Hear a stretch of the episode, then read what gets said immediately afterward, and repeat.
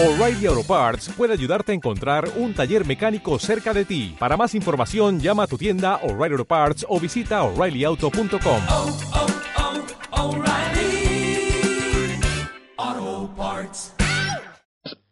Nada más y nada menos lo que os hemos anunciado al principio del programa del posible viaje en el tiempo. ¿Os imagináis eh, retornar al, pasado, volver al remoto pasado o avanzar hacia el futuro?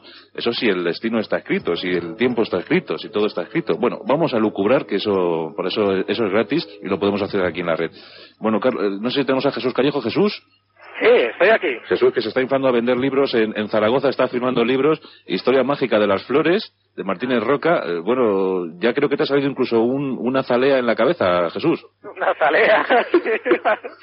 la verdad es que ya estoy con raíces aquí. Pero vamos, la verdad es que sí, hay una feria del libro aquí, la de Zaragoza, muy interesante. Ya estuve el año pasado y bueno, ya tengo aquí también mi, mi público, ¿no? Y bueno, está, está siendo interesante el día, a pesar de que está a punto de caer una tormenta de estas de padre y muy señor mío. Bueno, pero ya, ya Aguanta, aguanta. Has firmado todo lo que tenías que firmar, ¿no? ¿Cuánto? Sí, ya, ya solo me quedan 500 libros y me voy. bueno, fíjate si aparece un viajero del tiempo y va y dice Jesús que eh, sabíamos perfectamente que a día de hoy habéis hablado del viaje en el tiempo y en el 2500 pues hemos eh, decidido hemos decidido hacerte una visita a la feria del libro. Claro, nos convertimos en un crononauta. ¿sabes? Que son los viajeros del tiempo. Y desde luego, pues a pesar de que forma parte de muchas leyendas de ciencia ficción, cada vez es más posible, por lo menos a nivel teórico, claro, el poder viajar en el tiempo, no solo al pasado, sino también al futuro. Con lo cual, esto siempre viene muy bien para saber si se van a vender tres o cuatro ediciones más de un libro. pero es que esto del viaje del tiempo, Carlos, es fascinante, pero parece imposible, ¿no? A mí por lo menos me lo sigue pareciendo. A mí lo que me sorprende es que hay gente que esto lo mira en serio. Pero en serio, mm, basándose por supuesto en, en lo que eran teorías que se creen que podrían permitirlo, no ya el hecho simplemente teórico de si se podría viajar hacia atrás o hacia el futuro, sino la posibilidad real, física. Es decir, podemos conseguir en algún momento del futuro el poder llegar a construir máquinas que nos permitan viajar. Esto que en principio era el sueño, un sueño meramente literario, no hace falta citar a Wells, que fue, es el más que el caso más conocido, Sí. con su famosísimo libro de la máquina del tiempo. Pero cuando a partir de la teoría de la relatividad de Einstein los científicos empiezan a estudiar la posibilidad real o científica de que el tiempo sea relativo, es decir, en- a partir de Einstein el tiempo se considera relativo, de forma que si alguien pudiera moverse a mayor velocidad que la luz, conseguiría que el tiempo fuera marcha atrás. Y desde ese principio básico hay dos eh, conceptos, conceptos eh, científicos, que fueron los primeros, luego hay más, pero que fueron los primeros que plantearon la posibilidad real de que en el tiempo se pudiera viajar, que eran los agujeros negros y los agujeros de gusano. Eh, muy brevemente, porque tampoco vamos a dar aquí una clase científica, además luego daremos páginas de internet, Sí. para que esté más interesado en ello, el agujero negro es una, una estrella que ha consumido toda su energía, de forma que se derrumba sobre sí misma y de esa manera es- crea una superdensidad cuya velocidad de escape es superior a la velocidad de la luz. El problema era, si una estrella desaparece y no puede desaparecer, ¿qué queda ahí? Entonces apareció una teoría que era la teoría de la singularidad, por la cual los científicos consideraban que en el interior de un agu- agujero negro lo que hay es una barrera espaciotemporal. Esas barreras espaciotemporales se conectan de una región del espacio a otra a través de los agujeros de gusano. El problema, que los agujeros de gusano no son estáticos, sino que se abren y se cierran de manera espontánea. Con lo cual, si alguien consiguiera un sistema en el cual eh, la presión negativa fuera más fuerte que la presión de la masa del agujero negro, conseguiría, obviamente, un rechazo de atracción y, por lo tanto, permitiría viajar a través del tiempo y del espacio. Bueno, pero aquí lo que nos planteamos, Jesús, es, o lo que se puede plantear un oyente que esté escuchando la red o esté escuchando Nacer ahora mismo, Jesús, puede decir, bueno, pero si el tiempo pasado ya se ha consumido, el tiempo futuro está por crear, ¿no? ¿De qué estamos hablando? Estamos hablando de un nuevo paradigma del tiempo. Sabes que en Occidente el tiempo se entiende como algo lineal, ¿no? Algo que tiene un pasado, que tiene un presente y que tiene un futuro. Sí. Y nunca se especula con la posibilidad de que haya infinitos tiempos eh, y infinitos espacios, porque a raíz de Einstein se sabe que una cosa está totalmente imbricada en la otra, ¿no? No hay espacio sin tiempo y viceversa. Por lo tanto, esa famosa paradoja que se habla, dice, si realmente se pudiera descubrir una máquina del tiempo y se viaja al pasado, si tú matas al final a tu padre o a tu abuelo, tú ya no existirías, por lo tanto se daba esa paradoja famosa. Bueno, esa paradoja queda totalmente resuelta en el momento que en ese universo, si tú matas a tu padre o a tu abuelo, tú ya no existirías, nunca hubieras nacido, pero solo en ese plano de existencia. Pero es que hay múltiples existencias, múltiples universos que tendrían otro desarrollo paralelo. Eso es lo, lo más apasionante del tiempo. Por eso los viajes del tiempo al pasado, aunque tú te cargues a Napoleón en algún momento dado, eso no quiere decir que la historia vaya a cambiar, sino que sencillamente esa parte de la historia, es decir, uno de los múltiples o de los infinitos desarrollos que se podría de la historia, te la cargas con ese personaje. Pero eh, en otros infinitos mundos y paralelos seguirían siendo pues como ahora mismo lo conocemos. Ahora estamos como conociendo una pequeña parte de la realidad, de las muchas realidades que nos podría acontecer. El problema es que como no, nunca podremos demostrar cómo seríamos, pues en el supuesto de que en vez de tomar un autobús tomáramos el metro y nos pasaran miles de acontecimientos, nunca lo vamos a saber. Por lo tanto, siempre conocemos un tiempo, el tiempo lineal, ¿no?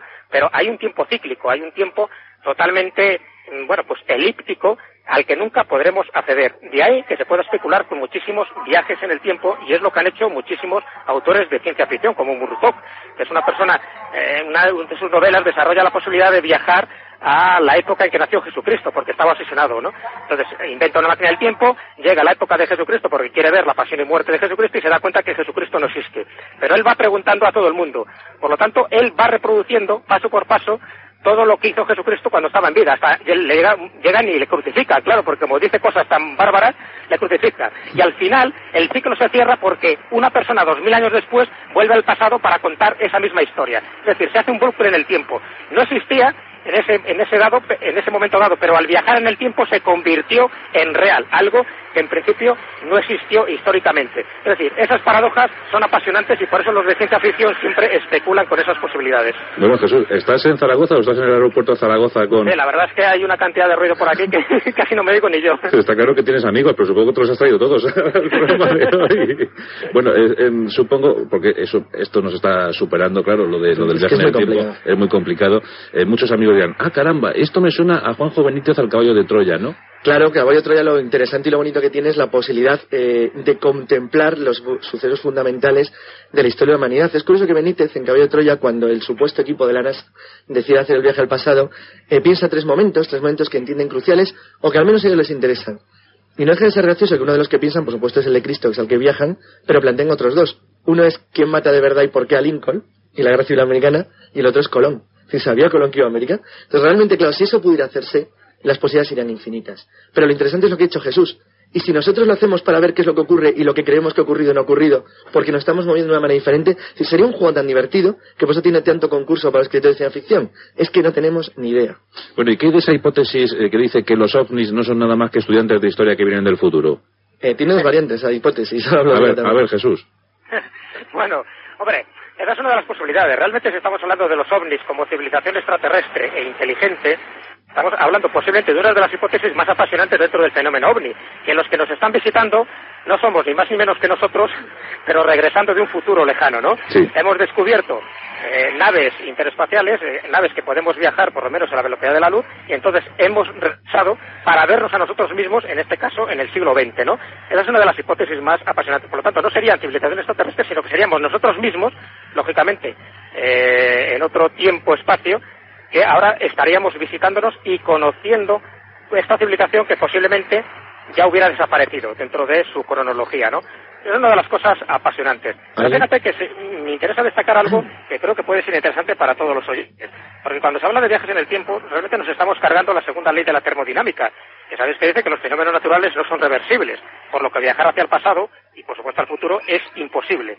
Bueno, sin embargo, autores de prestigio científicos como es Stephen Hawking ya ha dicho que si se combina la teoría general de la relatividad de Einstein con la teoría de los cuantos, se comienza a verse la posibilidad del viaje en el tiempo. Es decir, estamos hablando de que, que teóricamente se puede hacer. El único problema es que la energía necesaria para realizar estos viajes en el tiempo sería superior a las fuentes energéticas que tenemos ahora mismo, ¿no? A las actuales. Es decir, estaríamos hablando de energías escala estelar. Si algún día somos capaces de esto, por supuesto que podremos regresar para conocernos a nosotros mismos como vivíamos en el año 1999. Seríamos nosotros mismos regresando del futuro.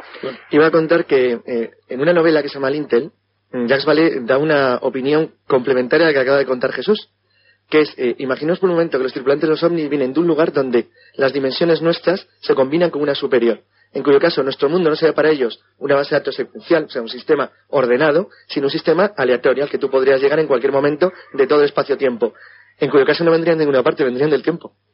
El propio tiempo.